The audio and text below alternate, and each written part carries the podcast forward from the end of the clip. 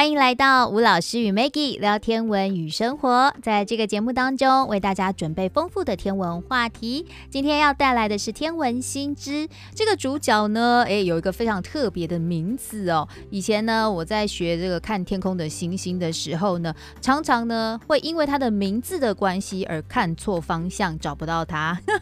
因为他的名字里面有一个北字，然后呢，我就想说要往北边找，但并不是哈、哦，它是属于秋天。天南方天空的一颗亮星，先邀请到的是吴福和老师来跟我们分享。老师好，主持人好，观众朋友大家好。老师，今天我们要来聊的这个主角吼，这颗星星它本身名字就还蛮特别的哦。是，没有错，它叫做北落师门。北落师门，北方的北，落是落下来的，掉落的落。嗯，老师的师，门户的门。叫做北落师门，嗯，那我们今天来跟各位聊的是韦伯太空望远镜发现了不一样的北落师门，哈，哦，那我们先来看一下，刚刚主持人讲北落师门这颗星星，这个名字就很特别，嗯，当然是中国的名字，但是国际上当然都一样啊，它是南鱼座的最亮星，南鱼座是秋天星座，嗯，秋天的时候，你只要往南方看。嗯，南方的天空有一颗很亮的星星，那一颗就是北落师门。对，它是一颗恒星。嗯，它是南鱼座的最亮星，所以我们叫南鱼座的阿法星。哦，中文名字叫做北落师门。一九八三年的时候，有一个红外线天文卫星，我们叫 IRS，对北落师门观测的时候，就发现了北落师门的旁边啊，环绕了一层尘埃环。所以当时的研究人员就认为，北落师门的周边非常有可能有一个行星系统哦，因为这个尘埃网碰撞以后会变成行星了哦，所以当时科学家就非常期待。那 IRAS 啊，我们是把它翻译成红外线天文卫星，是一九八三年一月二十五号发射的，它是由美国太空总署 NASA，还有荷兰太空探测组织。还有英国自然科学和工程研究委员会，他们共同执行的一个计划，是用红外线来观测整个天空。执行的时间大概执行了十个月左右。嗯，那一九八七年这个发现以后啊，接下来哈勃太空望远镜、赫歇尔太空望远镜，还有阿达卡马的大型毫米波跟次毫米波阵列啊。嗯，他们都曾经对一九八三年的这一大片尘埃云啊去观测，哦，但是也没有什么重大的发现。不过这一次韦伯太空望远镜啊，它观测出来结果啊，除了看到一九八三年看到那个外围的环以外，它在这个外围环的内侧又发现了两道环，被韦伯第一次看到。嗯，所以北落师门啊，它一共有三道环。一九八三年看到的是最外的环，哦，韦伯这一次看到了，看到里面还有两大环，而且它整个范围那个环的宽度啊，从北罗斯门往外面延伸啊，大概延伸了两百三十亿公里，哇，这么宽，非常宽，所以看起来是非常复杂的。如果我们来跟我们太阳系来比较的话，你看我们太阳系大概也有两个明显的环嘛，哈，一个是小型带。一个是古柏带外面的环哦，对，那小行星带离太阳大概二点八 AU，嗯，那古柏带大概是离太阳四十到五十 AU，嗯，所以最远的古柏带离太阳也不过七十五亿公里，所以看起来啊北洛斯门的这个尘埃环带啊，嗯，比我们太阳系的环更加的复杂，嗯，那当然我们期待它有个行星系统，那看到这个以后，当然就想到我们太阳系。可以拿来当我们太阳系的一个借鉴。我们太阳系的整个起源理论呢、啊，大概是从一七五年，当时候有一个哲学家叫康德，他写了一本书《自然通史和天体论》。嗯，在他的书中曾经提到，我们太阳系怎么来的，就提到一个理论叫做星云假说。到了一七九六年，法国的一个天文学家，他也是一个数学家，叫拉普拉斯。他出版了一本书，叫做《宇宙体系论》。在这本书的附录里面，他也提出了太阳系的起源。那这个起源叫星云说，他是把康德的星云假说给他进化了，所以不管怎么样，这些科学家就认为太阳系的起源是起自于一个星云。嗯，就整个太阳系刚开始的时候是一个球状，而且是非常热的一个环境啊。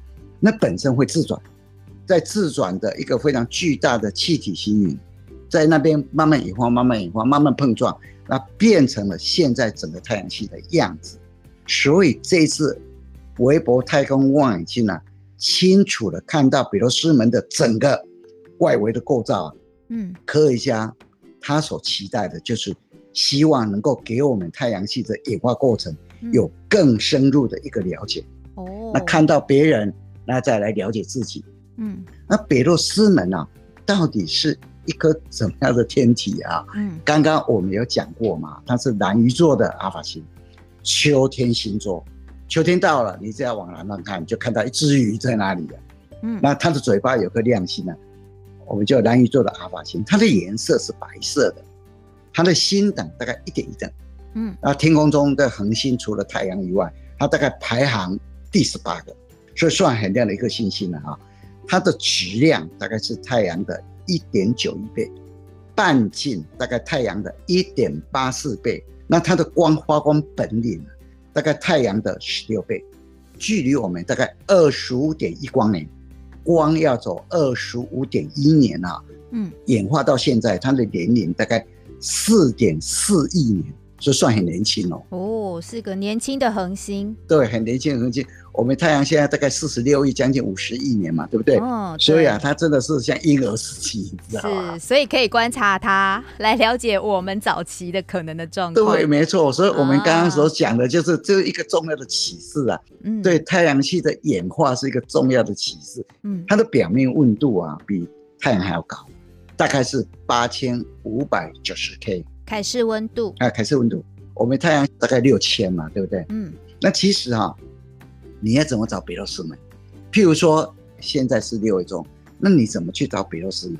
你大概要半夜啊，因为秋天星座嘛，对，所以你在半夜十二点半左右，你就往东南方看，东南的方向看，偏东一点点，偏东一点点，你就会看到一颗亮星升起来。嗯，看到这颗亮星以后啊。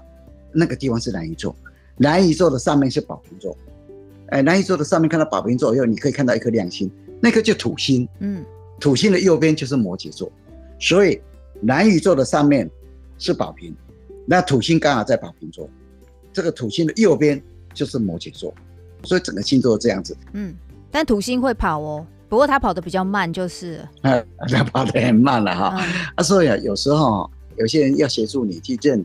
这个北落师门嘛，就有一首秋天的任心歌，嗯，他是这样讲，他说：“秋夜北斗靠地平，到了秋天以后啊，北斗七星在地平线附近了，对，快要下山了哈。先后五星空中升，嗯，你现在要找北极星要靠先后座，因为北斗七星要下山，对，先后座升起来，仙女一字指东北，仙女座它的半侧身体有三颗星星哦。”呈阿拉伯数字的一哦，画向东北方。嗯，飞马凌空四边形，头顶上哦有四颗星星哦，一个四边形哦。那它有一部分是飞马座的嘛啊，嗯、所以就在头顶上啊，好像一只飞马在那边飞一样。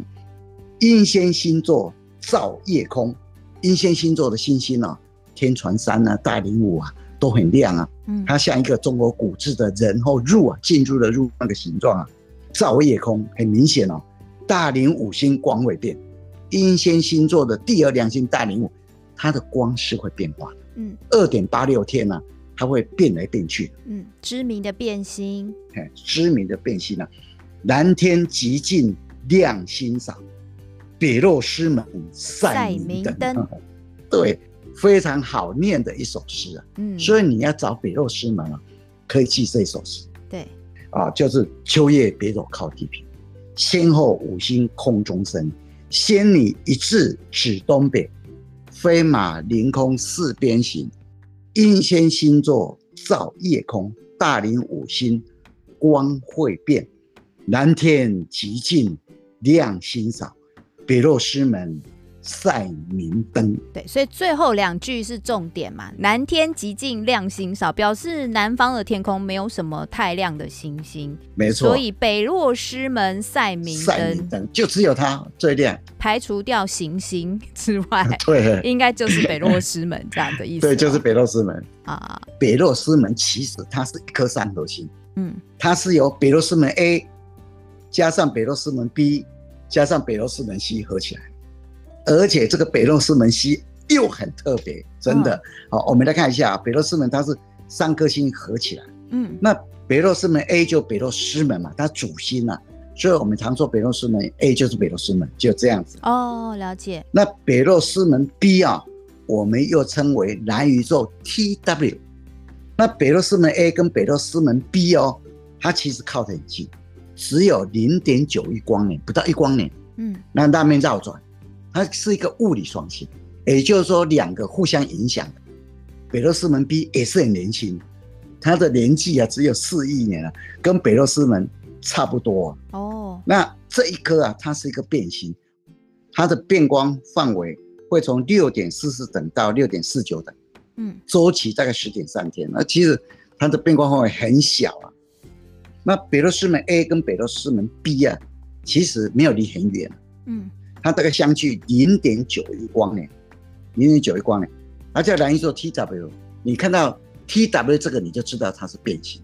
哦，我们通常在命变星是这样子。嗯，如果有一个星座，这个星座里面看到第一个变星，我们是用 R 来命名嘛，英文字母的 R 大写的 R 来命名，然后第二颗就是 S，第三个就是 T，一直命，命到 Z。嗯。但是一个星座里面不可能只有这几颗变星啊，嗯、对不对？用完了怎么办？没关系，用双个字母，嗯，R R，哦，R S R T 一直命命到 R G，哦，命到 R G 以后再回来，变成取第二个字 S 嘛，嗯，S S S T S G 就一直用、哦、用到一直用到 G G，嗯，那用完了怎么办？回过来用 A A A A B 啊 A G，那用完了怎么办？再到 B 到 C。一直到 Q，因为 R 不能用嘛，对不对、嗯、？R 刚刚用过了，就从 QQ、QR、QS 一直到 QG。那这个你把它加一加，只有三百三十四个。那一个星座里面不可能只有三百三十四个变星啊，不啊！哦，真的吗？有这么多变星哦？很多 很多啊，非常多的变。那三百三十五个怎么办？用 V，V 就是变化的第一个英文字母就 V 啊，嗯、然后就 V 三三五，V 三三六。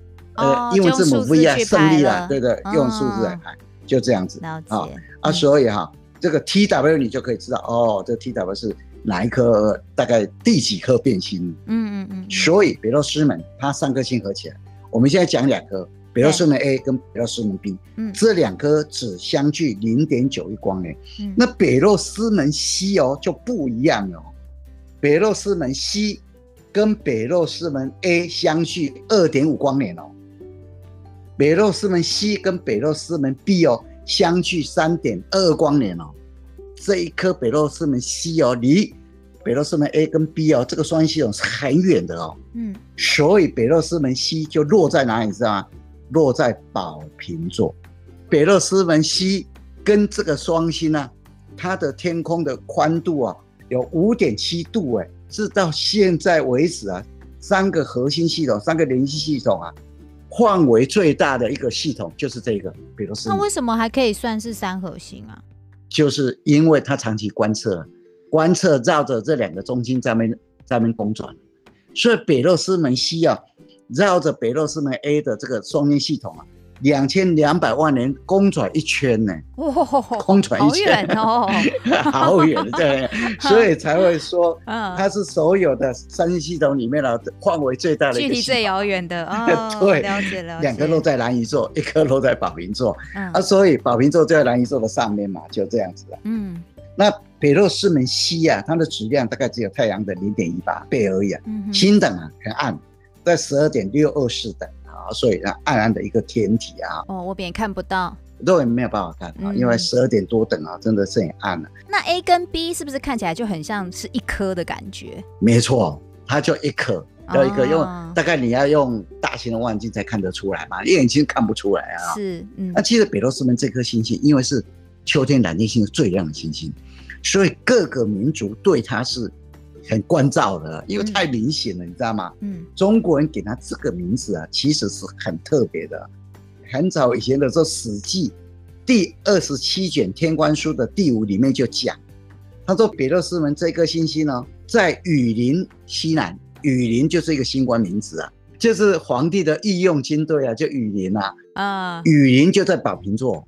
所以比勒斯门这颗星星呢，是在雨林这个星官的西南边。嗯，那天军之门就天宫的军队啊，就天军啊，嗯，天军的一个门户啊。北落师门一心在雨林西南，天军之门也。长安城北洛门以向此也。长安城的北洛门呢，这个门的名字啊，叫做北洛门，就是因为北落师门，所以命这个名字。在《史记·天官书》就有了，可见这一颗星星在西汉以前就有了。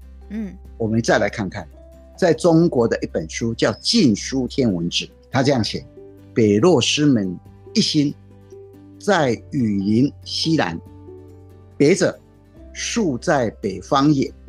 若，天之藩落也。师，众也。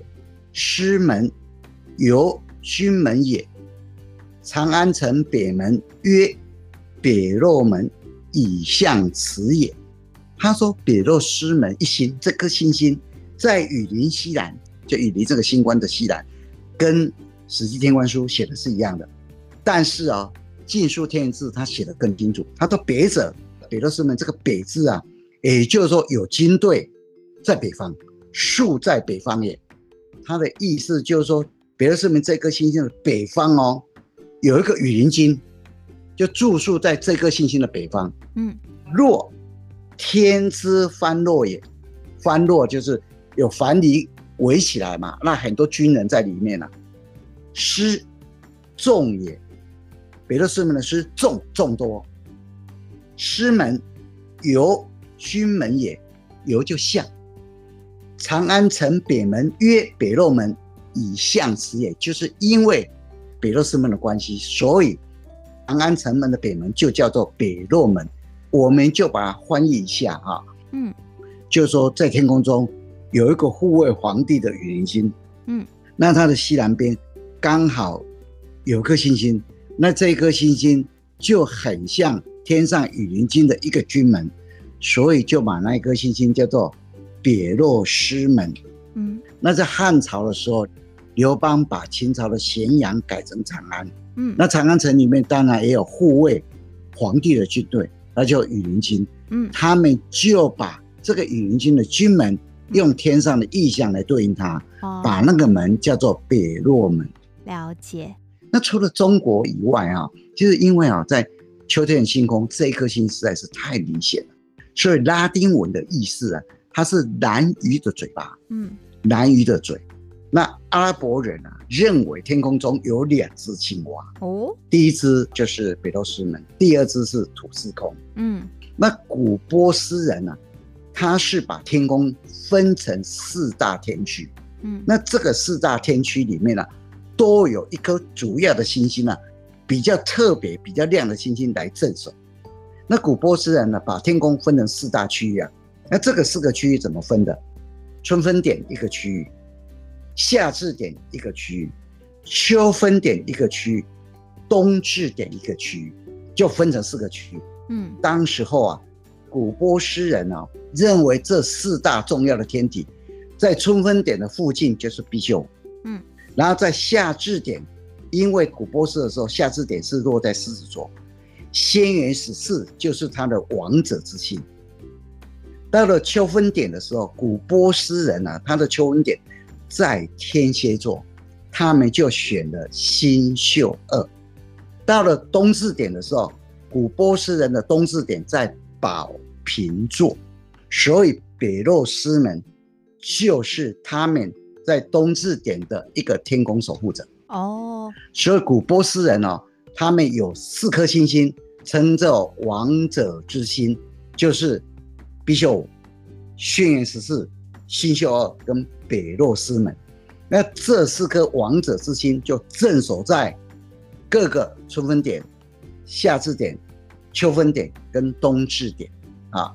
那当然现在的因为岁差的关系嘛，现在春分点已经来到双鱼了。嗯，夏至点在金牛啊，那秋分点在侍女座。冬至点在人马座，现在因为岁差的关系啊，是。那古波斯的人啊，大概是这样子，跟古波斯的时候是不一样的，哎，跟他是不一样的哈，所以在古波斯的时候，他们认为比罗斯门也是四大天空的王者之星的其中一颗啊，那嗯，古阿拉伯人是把它当做天空中的第一只青蛙，拉丁文的意思说这个比罗斯门是蓝鱼的嘴巴。我觉得还是中国人最有意思的，把它叫做别罗斯门啊，真的哦，你不细究一下，还不知道这个名字到底是怎么怎么来。那我们今天啊，对，我们今天来看韦伯万太空望远镜啊，就发现了别罗斯门的旁边原来还有两道重要的环，它一共有三道非常非常精彩的环的哈。那因为别罗斯门是一颗年轻的天体啊，科学家希望能够观测别罗斯门旁边。它环的演化，看从中得到什么启示啊？能够来印证我们太阳系行星的起源和整个系统不断演化的一个过程。嗯，我们今天就跟各位分享到这个地方。是，所以这些环的话，基本上它也就是一些尘埃啊、呃、是冰屑啊之类所组成的吗？对，应该就是一些灰尘，嗯，一些大大小小的一些灰尘，嗯、那一些气体。所组成的，围绕它的周边。是，好，那我们今天谢谢吴老师带来精彩的分享，谢谢老师，谢谢大家。